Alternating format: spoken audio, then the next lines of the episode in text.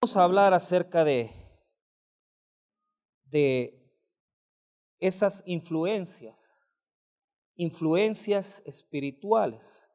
Efesios capítulo 6. Y vamos a ver el versículo 10. Usted lo tenga, el favor de quedarse sentado. y vamos a leer esos versículos, versículo 10 en adelante. Efesios 6:10. Influencias espirituales. Dice así. Por lo demás, hermanos míos, fortaleceos en el Señor y en el poder de su fuerza. Vestidos de toda la armadura de Dios, para que podáis estar firmes contra las acechanzas del diablo. Porque no tenemos lucha contra sangre y carne, sino contra principados, contra potestades, contra los gobernadores de las tinieblas de este siglo contra huestes espirituales de maldad en las regiones celestes. Vamos a orar. Padre, te damos las gracias por tu poderosa palabra, por tu misericordia, por tu bondad. Oramos para que en esta noche nos edifiques y que aquellos que traemos problemas, aquellos que traemos situaciones críticas, podamos recibir de parte tuya un aliento, una fortaleza para nuestros corazones. Que la palabra de Dios ministre nuestras vidas. Te damos las gracias en el nombre de Jesús. Amén y amén. Muy bien. Hermanos míos, ¿a qué se refiere la temática o el título de las influencias espirituales? Desde la semana pasada yo le voy enseñando a usted cómo se mueve el mundo espiritual, el mundo del imperio de la muerte y el reino de Dios. ¿verdad? Entonces, el imperio de la muerte es ese gobierno de tinieblas que Satanás tiene para poder dominar y para poder establecer la maldad en el mundo. Y el reino de Dios es lo que se establece en la vida de los creyentes que estamos presentes y los que no están presentes, que vivimos una vida sobrenatural, tomados de la mano de Dios. En el mundo están las dos fuerzas, la fuerza del reino de Dios y la fuerza del reino de las tinieblas. ¿Por qué es así? Satanás en su caída se estableció en la tierra. Y la palabra de Dios nos dice en el libro de Ezequiel y en el libro de Isaías que su caída fue tremenda.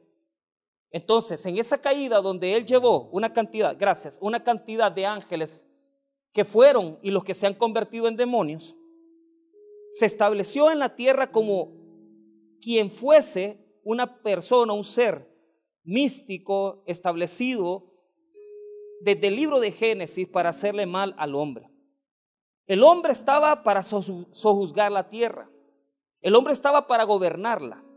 Pero cuando le entregó a Satanás esa victoria, porque la mujer tomó del fruto del árbol prohibido, pero al que le reclama la Biblia en eh, Dios en Génesis 3 es al hombre, es ahí donde es el hombre que le entrega a Satanás no solamente le entregó cierta autoridad, porque la autoridad que le pertenecía al hombre de ordenar y gobernar el mundo, se la entrega de forma legal al enemigo.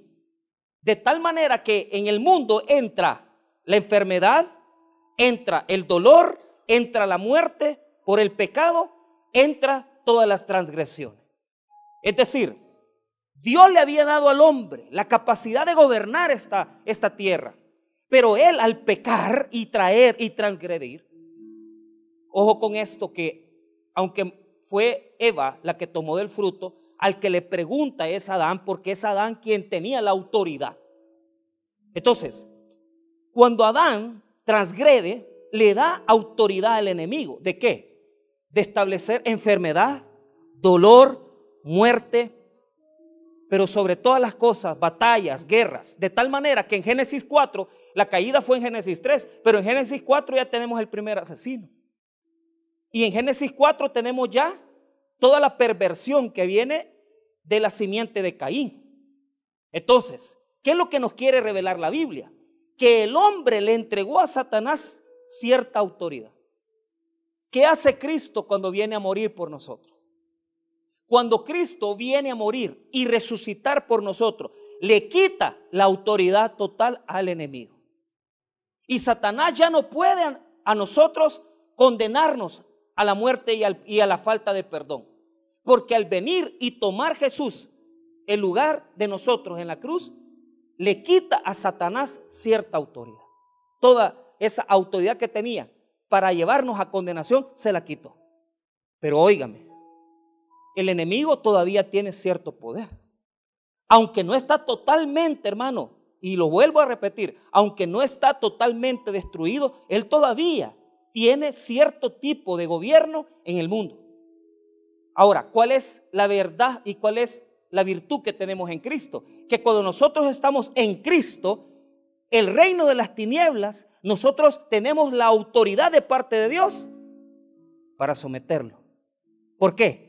El reino de las tinieblas tiene poder sobre los incrédulos. El reino de las tinieblas tiene poder sobre los inconversos.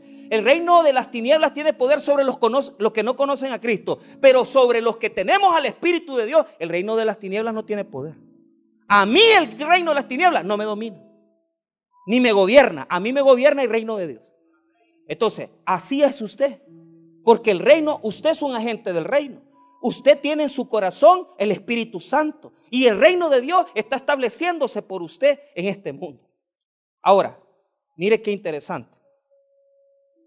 La epístola a los Efesios nos habla de reconciliación. Y nos habla de una comunidad que debía de ser reconciliada en Cristo. Entonces el apóstol Pablo cuando va a finalizar la epístola, él se percata que no se puede tener reconciliación ni paz si tenemos una cantidad de gente peleando. ¿Sabe por qué? Porque la peor cosa que el enemigo hace es dividir. Y mire esto, ponga atención. A veces él nos ha vendido una imagen de él, mentirosa, falsa. ¿Por qué? Si, yo le digo a usted cuáles son las actividades del diablo y usted inmediatamente usted me va a decir, ah, mire, este, el, rock pesado, esas iglesias satánicas. Y, si yo le digo a usted, deme una imagen y, descríbame el diablo, mucha gente me lo va a describir de una forma equivocada. Me lo va a decir, mire, es color rojo, tiene cachos, tiene cola y, tiene pezuñas de, de cabra. Y eso es lo que Él quiere hacernos presentar. Pero la Biblia dice lo contrario. Dice que Él se viste como ángel de luz. ¿Qué quiere decir? Que es lo más bello.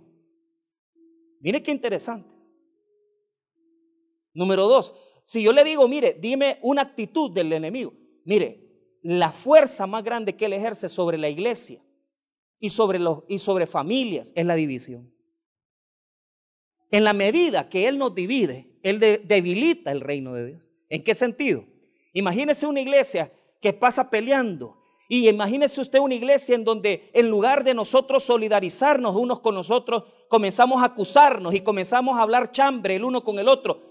¿Qué es lo que sucede? Hay iglesias, hermanos, que pierden el tiempo solo en pleito y por eso no tienen poder. Hay iglesias que pierden el tiempo en chambres y por eso no tienen poder. Pero lo más terrible que hace el enemigo en una iglesia es dividir. Y divide en dos maneras. Divide en pensamiento y divide también influenciando a personas para que se aparten de una sola comunidad.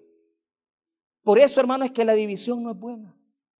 Por eso es que la división genera contrastes y conflictos terribles. Imagínate, usted cree que el enemigo es feliz cuando alguien se divorcia. Eso es lo peor para Satanás. Lo que él quiere es mantener a la mujer y al hombre peleando. Lo que él quiere es mantener a los hijos peleando con los padres y los padres con los hijos y quiere tener esa, esa casa en guerra, esa casa en batalla para que el hombre ande haciendo sus cosas y la mujer las suyas y los hijos las otras. E, esa es la manera de operar del enemigo.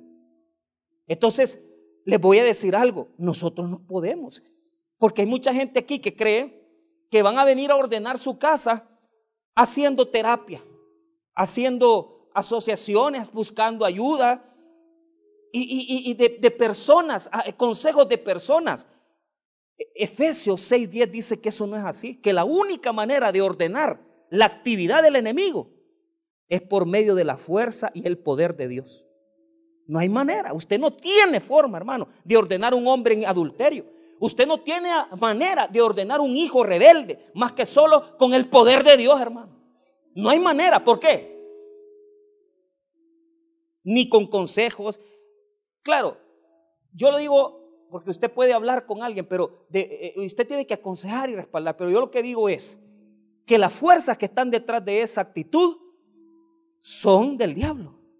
Y eso es lo que dice Efesios 6, 6, 10. Entonces, en los primeros versículos me va a hablar a mí del versículo 10 al 13, perdón, del versículo 10 al 12, me va a hablar acerca de ese gobierno del enemigo, cómo se mueve el gobierno del imperio de la muerte. Y del versículo 13 hasta el versículo número 18 me va a hablar a mí de cómo nosotros nos defendemos de sus influencias. Entonces, quiero dejar claro algo. Los cristianos no podemos ser personas, no podemos andar creyendo que el enemigo entra en nosotros. Aunque Él no puede poseernos, aunque Él no, no puede entrar en mí y el demonio no puede entrar en mí, Él me puede influenciar. Y esa palabra influenciar significa una fuerza externa que me domina, que me gobierna, que me hace hacer cosas que yo no quiero. Porque Satanás es muy astuto para influenciar. Y él influencia por medio de amistades, influencia por medio de tecnología, influencia por medio de los medios. O sea, él utiliza una cantidad de ambientes para hacernos y llevarnos a nosotros que somos hijos de Dios bajo las influencias de Satanás. Entonces, veamos entonces, en primer lugar, qué, qué herramientas tenemos y cómo se mueve el, el movimiento, cómo se mueve el, poder y el imperio de las tinieblas. Mire lo que dice el verso 10. Por lo demás, hermanos míos, fortaleceos en el Señor y en el poder de su fuerza. No se puede. O sea, nosotros en nuestra propia fuerza no podemos sacar ese demonio. Nosotros en nuestra propia fuerza no podemos ordenar una casa, no podemos ordenar una familia, no lo podemos hacer. Una iglesia no se puede hacer. Fíjese que hay muchas cosas en las iglesias que pasan y que no son buenas. Pero usted no las va a arreglar, hermano, de ninguna manera, ¿verdad? Y, yendo a pelear con la gente. Usted tiene que fortalecerse en las fuerzas del Señor y en el poder de la fuerza de Dios. Porque Él es el que ha vencido al enemigo. Entonces, Él puede venir y poner en orden al enemigo. Nosotros en la carne no podemos. Pero en el espíritu sí podemos. Sí podemos, hermano, restaurar una familia. Sí podemos, hermano, hacer que esa persona cambie. Podemos hacer que las cosas sean diferentes. Pero necesitamos entender que lo que está detrás es una fuerza grande. O sea, el diablo no es como lo quieren pintar tampoco, porque ya hablamos acerca de la imagen de, ese color rojo, ¿verdad? Pero ¿qué tal aquellos que lo quieren minimizar y le quieren decir al, al diablo, ¿verdad? Eh, algunos yo he escuchado alabanza, ¿verdad? Que lo mandan a machacarlo, que mandan a, verlo como que fuera un ser que no tiene ningún poder. Es poderoso. Y es un poder que tiene fuerte aún. Y lo encontramos en diferentes áreas. Entonces, vamos a hacer la descripción de esas fuerzas que él tiene. Mire lo que dice el versículo número, número 11. Mire qué interesante. Aquí en el verso 11 hay dos palabras que son militares. Porque lo que quiere Pablo es hacernos entender que hay una, hay una batalla, hay una batalla espiritual. Y por eso va a utilizar dos términos, dos términos de batalla, de guerra, dos términos que se utilizaban en la cultura griega para hablar de guerra. Entonces, las dos palabras que utiliza el verso 2 para terminología de guerra es, número uno, estar firmes. Diga conmigo, estar firmes. Y número dos, acechanza. Diga conmigo, acechanzas. Ok, vaya. Aquí hay dos palabras. La idea principal de la porción de los versículos desde el 10 hasta el 20 es que Pablo nos enseña a estar firmes. Se repite en posiblemente tres textos. Ve ahí. Primero se repite en el verso 11, dice, estar firmes, dice, para que podáis estar firmes. Se repite en verso 13, mire lo que dice, porque por tanto tomad toda la armadura de Dios para que podáis resistir en el día malo y habiendo, perdón, en el verso, en acabado todo, está firme, dice. Ahí está la segunda vez que se repite. Ahora, veamos la tercera vez que se repite, verso 14.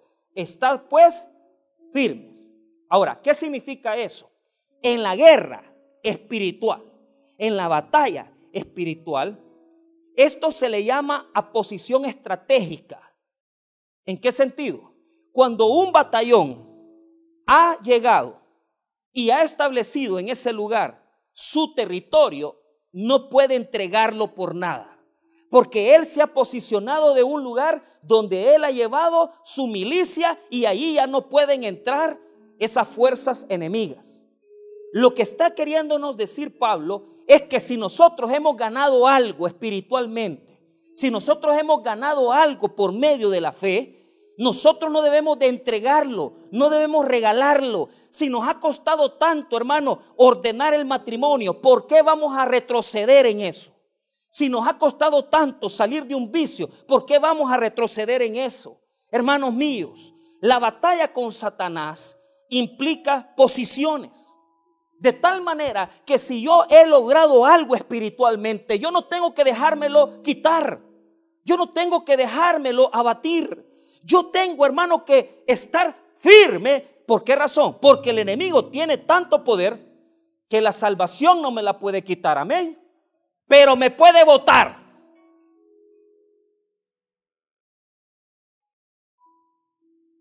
Esa es la estrategia más fuerte del enemigo.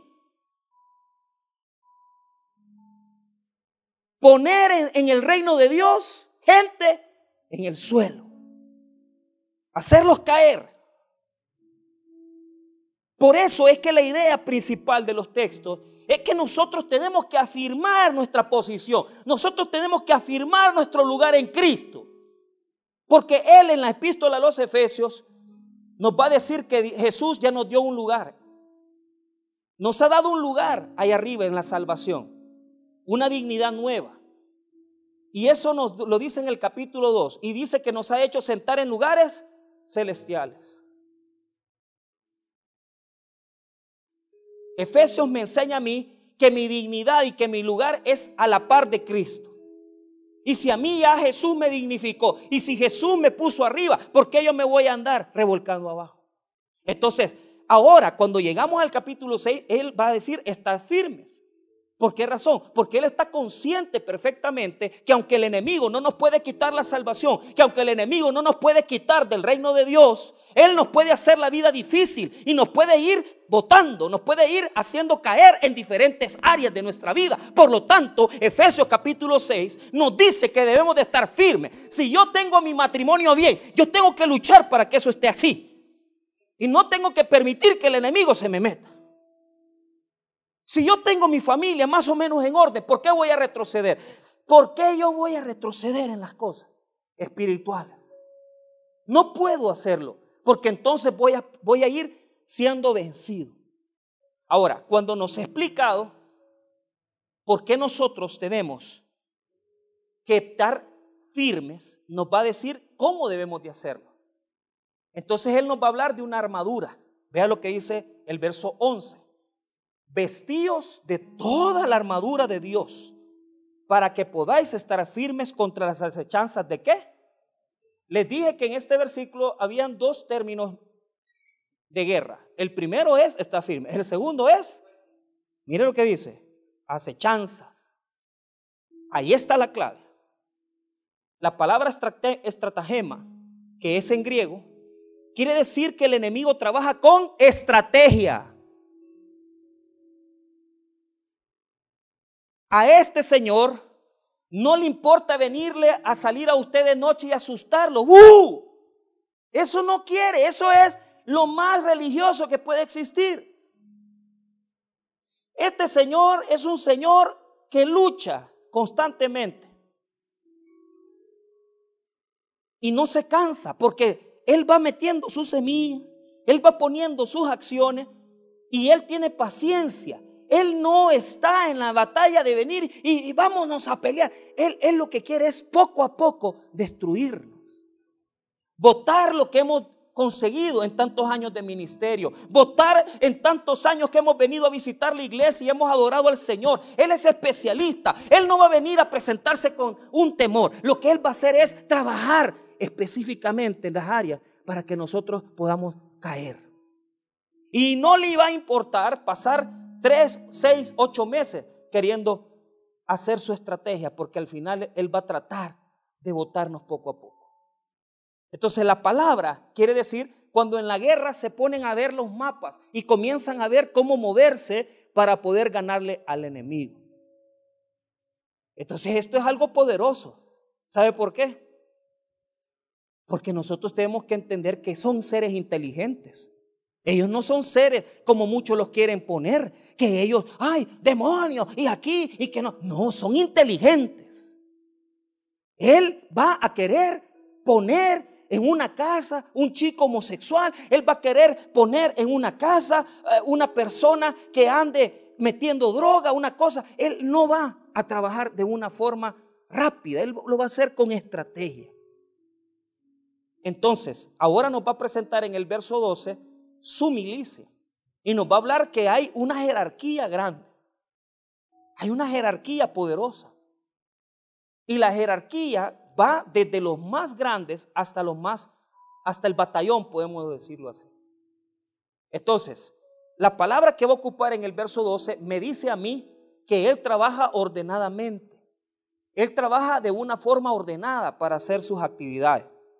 Mire lo que dice, porque no tenemos lucha contra sangre y carne. ¿Qué quiere decir? Que lo que Él ocupa es la carne. Ya conmigo la carne. Óigame bien, la naturaleza caída de los seres humanos es ahí donde Él está manejando personas. Él maneja personas. Él maneja seres humanos. Para oponerse, para detenernos, para hacer lo suyo. Porque por eso Pablo dice, no tenemos lucha contra sangre y carne, que quiere decir ser humano, quiere decir una persona. O sea, no es en contra de esa persona que tenés batalla, es contra lo que está detrás de esa persona con lo que tenés que pelear. Entonces, mira lo que dice, sino contra principados, contra potestades, contra los gobernadores de las tinieblas de este siglo, contra huestes espirituales de maldad en regiones celestes. Entonces, aquí hay dos características. Contra huestes, mire lo que dice, contra los gobernadores de las tinieblas de este siglo.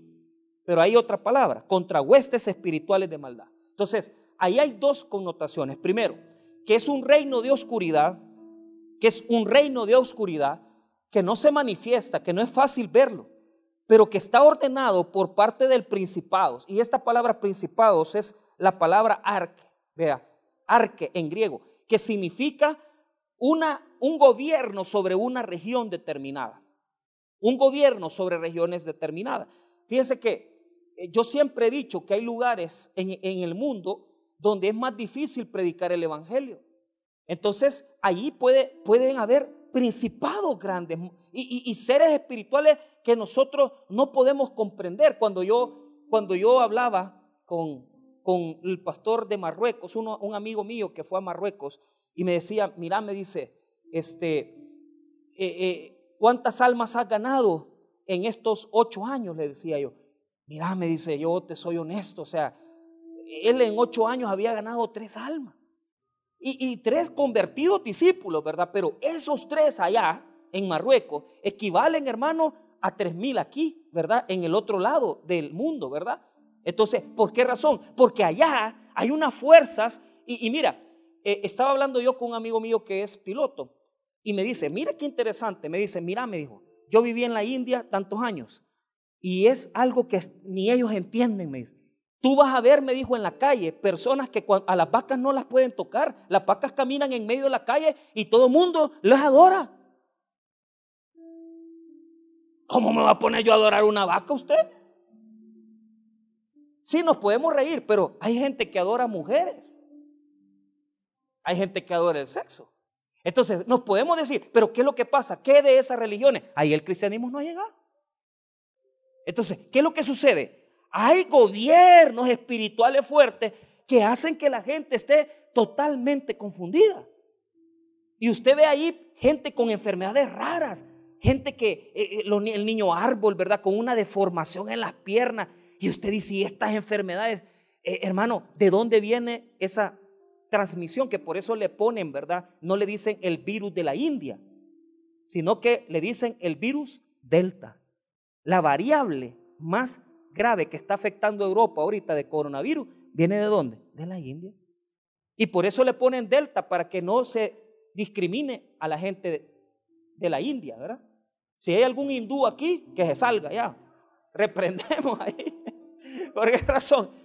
¿Por qué? Porque sus religiones, sus creencias son terribles. Los principados son gobernadores de áreas grandes. Es una posición que tienen de primer lugar.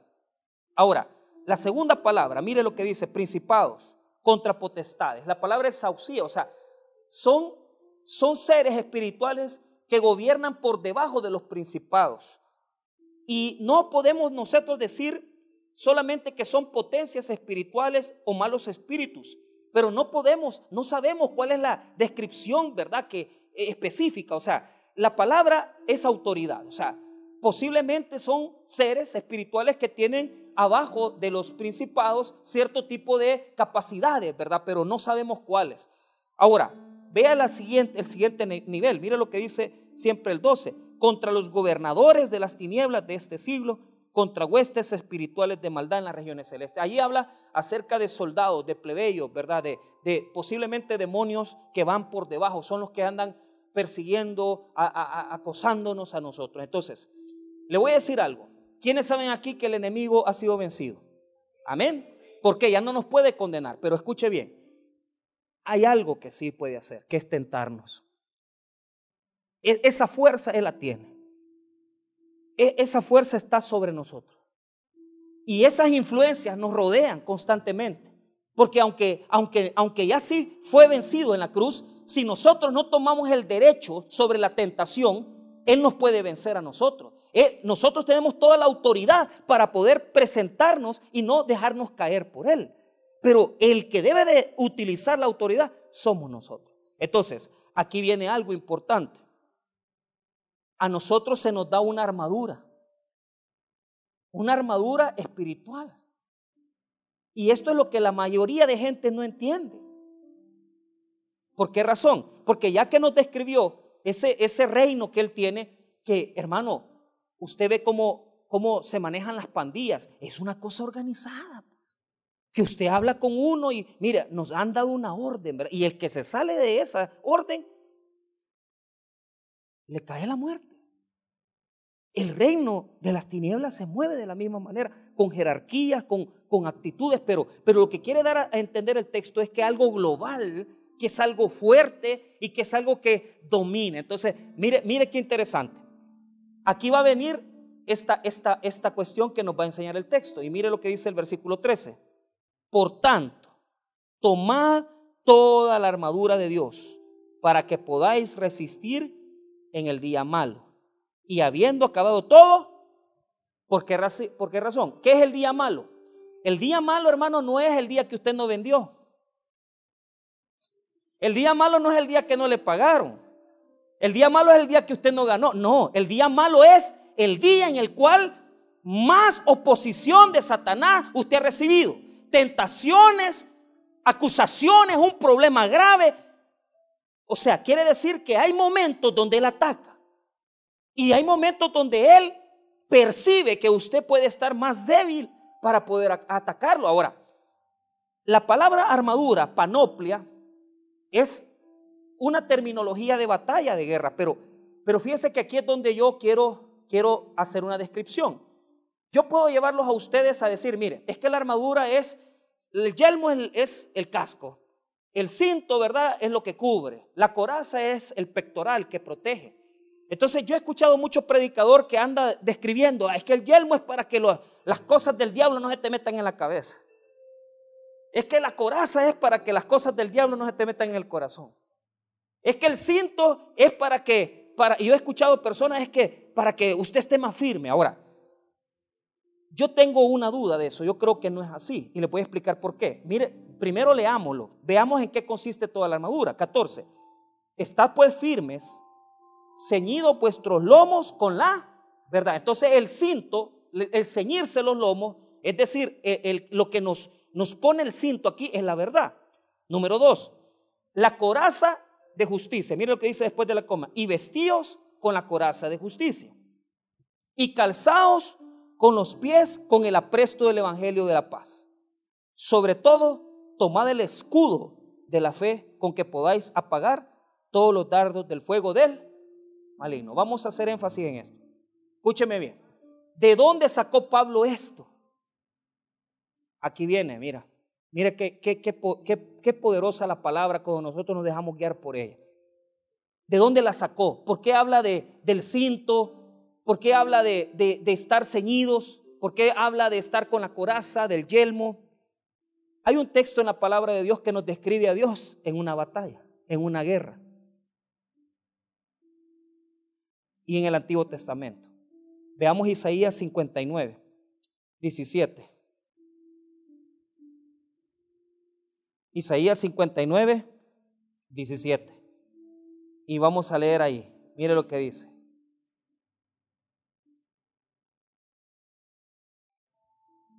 Mire lo que dice Isaías 59.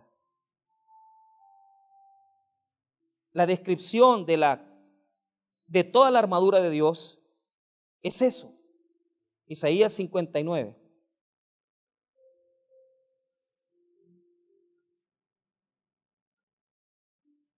Mire lo que dice el 17. Pues de justicia se vistió como de una coraza, con yelmo de salvación en su cabeza tomó ropas de venganza por vestidura y se cubrió de celo como de manto, como para vindicación, como para retribuir con ira a sus enemigos y dar el pago a sus adversarios. El pago dará a los de la costa. Mire lo que dice. Se está describiendo al Señor con una armadura. Entonces aquí viene esto. Primero, hay personas que dicen, esta es, la, esta es la armadura del cristiano. Esa no es la armadura del cristiano, es la armadura de Dios. A Él le pertenece. Entonces, ¿por qué Pablo está describiendo todo eso? Porque en el Antiguo Testamento Pablo lee el texto bíblico y lo que nos está diciendo es que en el Antiguo Testamento el Señor se vestía para hacer batalla. Pero ahora nosotros tenemos una bendición. La bendición es la siguiente. Dios nos presta su armadura para que nosotros podamos hacerle frente a los enemigos, hermano. Estos seres espirituales como principados, potestades, autoridades y huestes pueden andar haciendo de las suyas en el mundo. Pueden tener un reino de oscuridad terrible, donde se vende pornografía infantil, donde se consume droga, donde se pervierte a la humanidad. Pero nosotros, hermanos, tenemos una gran defensa, porque esos seres son espirituales y poderosos, y el diablo es poderoso. Pero aquellos que tenemos la coraza, el chelmo, el cinto y tenemos, hermano, también la poderosa armadura de Dios con nosotros. Tenemos un poder más grande sobre esos enemigos que no nos pueden dañar, porque por eso Dios nos ha dado su armadura. Tú tienes su armadura, tú tienes su armadura. Pero ponga atención.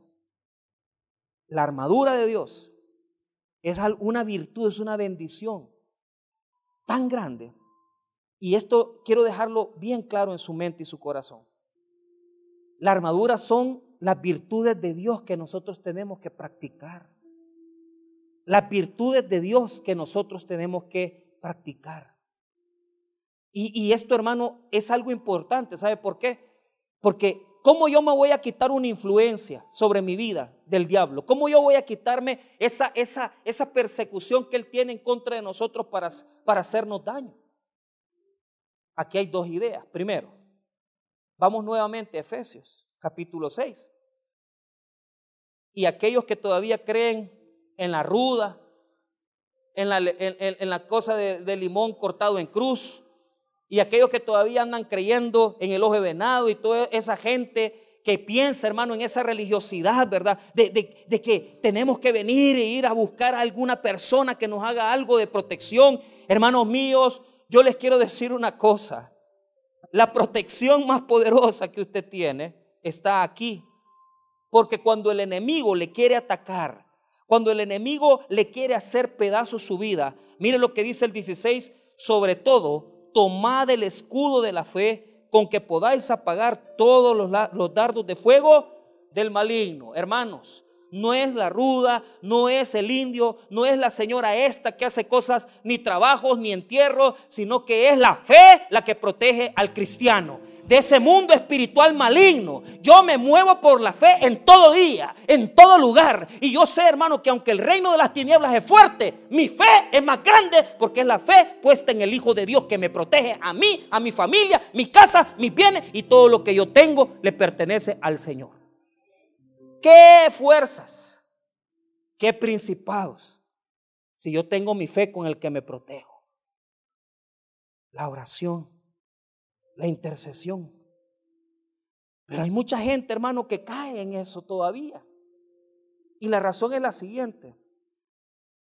¿Cómo van a querer ustedes que un trabajito que de los que hacen allá en la calle, para poder hacerle una limpia a un hombre, a una mujer o a alguien que te quiera amar a vos, vos no vas a poder sacar al diablo con, con otro diablo. Lo que vas a hacer es acercarte más al poder de Satanás, no al poder de Dios. Y lo que estás atrayendo a tu vida es una puerta de maldición, porque cuando tú abres puertas, por ejemplo, tú quieres jugar con las fuerzas de la maldad, métete a ver películas de Satanás. Tú quieres jugar con las fuerzas de la maldad, juga Ouija.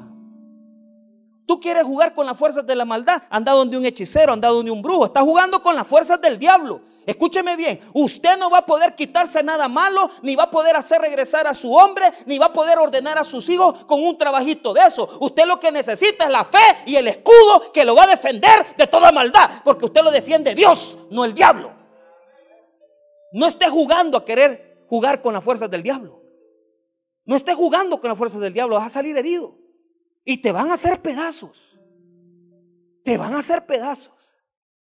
Porque cuando nosotros nos desarma Satanás, le damos derecho a Él que nos gobierne, que nos influencie y que nuestra vida esté en atadura. Aunque no puede posicionar, tomar posesión de nosotros, la fuerza de Él puede ser fuerte, pero si nosotros le damos a Él la autoridad, porque mira, la estrategia de Él es meter cristianos fracasados a la iglesia. Y cristianos fracasados no es, hermano, porque usted no tiene dinero, o no es porque usted no terminó su carrera, o no porque usted tal vez no tiene. No, eso no es, hermano. Usted, en, usted en Cristo es victorioso.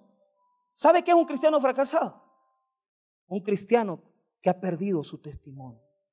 Un cristiano que ha perdido el gozo de la salvación. Porque no hay nada más grande que el diablo tiene que poner a hijos de Dios que están viviendo en pecado a servir, a trabajar en las cosas de Dios. Y somos hijos de Dios, pero juguetes del diablo. Y Él tiene derecho sobre nosotros. Porque a pesar que Cristo nos ha salvado, Cristo nos ha redimido, mire qué trabajo más grande del enemigo, poner a pastores que han fracasado, a pastores hermanos que han ensuciado su testimonio a predicar, poner a, a un líder de escuela bíblica que está viviendo en pecado poner a un pastor ante una comunidad cristiana que les da un mal ejemplo.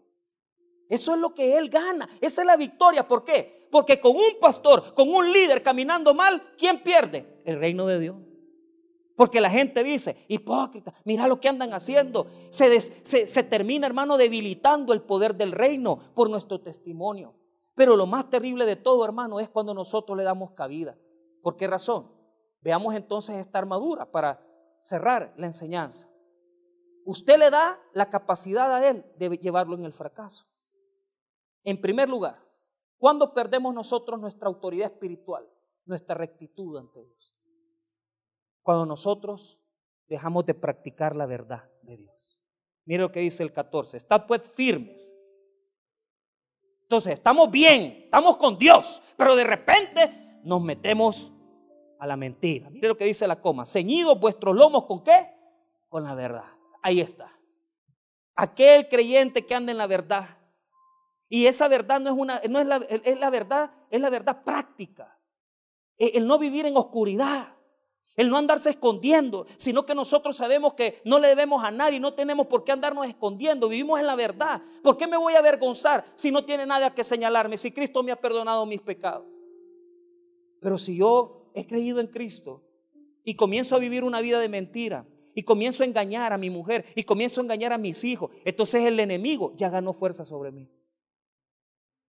Usted le está regalando al enemigo su territorio. Usted le está regalando al enemigo algo que le ha costado tanto. Su vida, su salud, su bendición, todo lo que Dios le ha dado, lo va a cambiar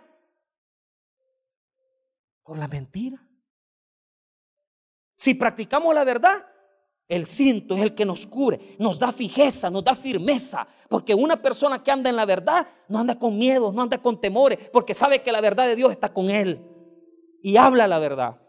Número dos, mire lo que nos habla. Segunda, lugar estratégico. Y vestidos con la coraza de justicia. La coraza es el protector, el peto, ¿verdad? De la justicia. Pero esta justicia, algunos dicen que es, es una justicia en acciones. Esa justicia es la que se revela en la conciencia de saber que uno anda bien con Dios. De saber que uno anda bien con Dios. Una justicia de decir, ando bien, estoy luchando, no soy perfecto, pero he dejado mi amante, he dejado estas cosas, he logrado hacer las cosas y eso Dios le agrada. ¿Sabes qué tenés ahí? La armadura de Dios. Está firme. ¿Y qué te va a quitar el enemigo? Aunque se presente ante Dios y le diga, mira, préstamelo, le quiero meter una enfermedad, préstamelo, le quiero meter un problema económico. No puede, no te puede tocar. ¿Por qué razón? Porque tenés la armadura de Dios. Aunque el enemigo te quiere desprestigiar, aunque el enemigo te quiere ver humillante, humilladamente, te quiere ver como nada, pero tú eres un hijo de Dios que si estás practicando la verdad y la justicia, no te pueden mover de las cosas de Dios. La justicia es una conciencia interior que nos dice que andamos bien, que no le hemos fallado a Dios, que hemos pecado tal vez, pero ya hablamos con Él, nos arrepentimos y le hemos pedido perdón a Él y estamos tranquilos en nuestra conciencia. Número 3, 15. Y calzaos los pies con el apresto del Evangelio de la paz. Este texto tiene una base en el Antiguo Testamento que nos habla de, de, de aquellos que que vienen a dar buenas nuevas, a, dar buenas noticias y que habla de los que utilizan sus pies para anunciar las cosas buenas. Escucha este texto de la palabra de Dios, no lo busque, está en Isaías 52, 7. Cuán hermosos son sobre los montes los pies del que trae alegres nuevas, del que anuncia la paz, del que trae nuevas del bien, del que publica salvación, del que dice a tu Dios reina. Entonces, ¿qué, ¿qué, es lo que está hablando este texto? Calzado los pies con el apresto del Evangelio.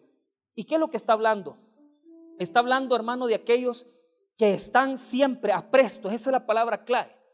Aquellos que están siempre dispuestos a, a promulgar la paz, la tranquilidad, que no tienen pleitos, que luchan por andar bien con todo mundo y que están tranquilos en su corazón que en su corazón andan en paz con las personas, no son gente de, de, de pleitos, no son gente de guerra que le andan gritando a los otros, humillándolos. No, hombre, andan bien, andan bien con Dios. Y andan, hermano, en las cosas de Dios. Andan caminando firmes con Dios. Cuarta característica, mire sobre todo, sobre todo, tomad el escudo de la fe, con que podáis apagar todos los dardos de fuego del maligno. Entonces este escudo la palabra en el texto griego es un escudo largo al que se le ponía agua. Entonces, está hablando de los dardos del enemigo que se nos aprestan, ¿verdad? Esas cosas, esas tentaciones, esos quebrantos. Pero nosotros, hermanos, estamos cubiertos. Entonces, los soldados romanos, cuando peleaban con alguien, utilizaban este escudo para la guerra de, largo. Por si una flecha les alcanzaba, no los alcanzaba a ellos. Y ocupaban un escudo más pequeño para aquellas batallas cuerpo a cuerpo. Entonces, lo que nos está hablando es de eso particularmente. Cuando nosotros tenemos la fe, estamos protegidos, estamos bajo la protección de Dios, estamos bajo la protección del Señor. Y eso es lo que nos está demostrando, que aquel que tiene la fe está con un escudo protectivo, que no permite que los dardos del enemigo le lleguen a él. Y aquellos que llegan se terminan exterminando, terminan quitándosele el fuego porque no te pueden herir, porque estás tomado de la mano de Dios. Pero ahora vea lo que dice 17. Tomad el yelmo de la salvación, que es el casco protectivo, y la espada del Espíritu, que es la palabra de Dios. Estas son dos cosas. Mira, ve, es la palabra de Dios que la respalda el Espíritu Santo. Por eso el Espíritu está con E mayúscula, porque es la persona del Espíritu Santo. Entonces lo que está hablando es que la palabra de Dios es la que tiene el respaldo del Espíritu. Entonces es bien interesante porque mira, la palabra que está en griego aquí es ranfaya, que quiere decir aquella, aquella espada corta, no es, es como un cuchillo, no es una espada larga, sino que es un cuchillo corto con el cual se hace la pelea. Entonces, mira, mira lo interesante. Dios nos ha dado una, una armadura de protección. Pero lo más hermoso es que tenemos dos elementos con el cual nos protegemos más. Con primero con el escudo de la fe y segundo con la espada de la palabra de Dios. Hermanos, mira, cuando yo me acuerdo esto que pasó en los años 2008, ¿verdad? Que les había agarrado de andar orando por personas y que les ungían con aceite. Y yo me acuerdo haber llegado a una iglesia cuando yo era supervisor. Y cuando yo entré a la iglesia, tabernáculo, el hombre salió ahí, ¿verdad? Con toda, con todo el aceite, pero no crea que de oliva, orisol. Y yo, no, hombre, este, ¿y qué están haciendo aquí? Aquí estamos ungiendo con aceite. No, hombre, hermano, eh, o sea, más, hay personas, hermano, que se les había metido que escalar el cerro, yo me acuerdo que escalaban el cerro allá para poder orar por la ciudad desde el cerro y que así de esa manera iban a, traer la bendición de Dios. En las semanas de vacaciones mandaron la estatua de la Virgen por un helicóptero a rondar todos los cielos, ¿verdad? Porque la gente piensa que así es como el enemigo se le quita poder. Hermano, al enemigo se le quita poder no, orando por los territorios, no orando, hermano, porque usted lo va a ungir con todo el aceite. De nada sirve que yo lo unja con aceite si usted no quiere estar en la verdad, si usted no quiere estar en la paz de Dios, si usted no quiere estar con la palabra de Dios en su boca. Esas cosas son las que hacen la protección y, nos libran de la influencia de Satanás. ¿Cómo yo le voy a hacer frente a un adulterio si yo no quiero andar en la paz de Dios? ¿Cómo yo voy a andar haciéndole frente, hermano, a una situación de una tentación de dinero porque me ofrecen plata por llevar droga. Entonces, hermano, ¿qué voy a hacer? Voy a venir y voy a pedir que me echen aceite en la cabeza. De ninguna manera. Lo que yo tengo que hacer es salir del pecado de la mentira y venir a los pies de Cristo y decir, Señor, perdóname por la mentira que yo he cometido. Y la verdad vendrá a mi vida y Dios vendrá con su protección para mí. Yo quiero hacerle una pregunta para cerrar. ¿Por dónde el enemigo te ha tomado? por donde el enemigo te está haciendo pedazo, donde él te ha tomado y te ha hecho influencia. Y ha venido Satanás y ha dicho, quiero, quiero autoridad sobre este, quiero meter enfermedad, quiero meterle un vicio, quiero meterle una cosa destructiva. Así como vino el enemigo ante Dios en el libro de Job, cuando hemos perdido la autoridad y hemos perdido la dignidad y la justicia del Señor, él nos toma en sus manos para hacernos pedazos. Por lo tanto, en la medida que nosotros practiquemos estos, estas virtudes de Dios y que nos comencemos a portar con la justicia de Dios, con la verdad de Dios, con la paz de Dios y sobre todo con la salvación y la palabra de Dios, usted no se puede defender. ¿Cómo se defiende de Satanás? Declare la palabra. Declare la palabra. Declare la palabra. Así como Cristo cuando llegó en la tentación y le dijo, convierte estas piedras en pan. Y le dijo Jesucristo, no solo de pan vivirá el hombre, sino que de toda palabra que sale de la boca de Dios. Usted no se puede defender del enemigo con pócima, con fórmula, con hierba, con órgano, con orégano, lo que sea. Eso no le da protección. Lo que da protección es la poderosa palabra de Dios declarada, declarada sobre las personas. De tal manera, hermano, que sabemos que nos defendemos de toda estrategia del enemigo si caminamos en su verdad. Hermanos, si Satanás te ha tomado de cierta parte de tu vida y si te ha hecho retroceder, hoy es un buen día para regresar a la verdad de Dios. Y Dios traerá a tu vida esa paz que sobrepasa todo entendimiento. Pero no permitamos que la influencia del enemigo gobierne sobre nosotros, porque nosotros somos hijos de Dios. Vamos a orar, hermanos. Padre, te damos gracias por tu palabra, gracias por tu bondad, gracias por esta noche de bendición. Anímanos, sácanos adelante. En el nombre de Cristo Jesús, amén y amén.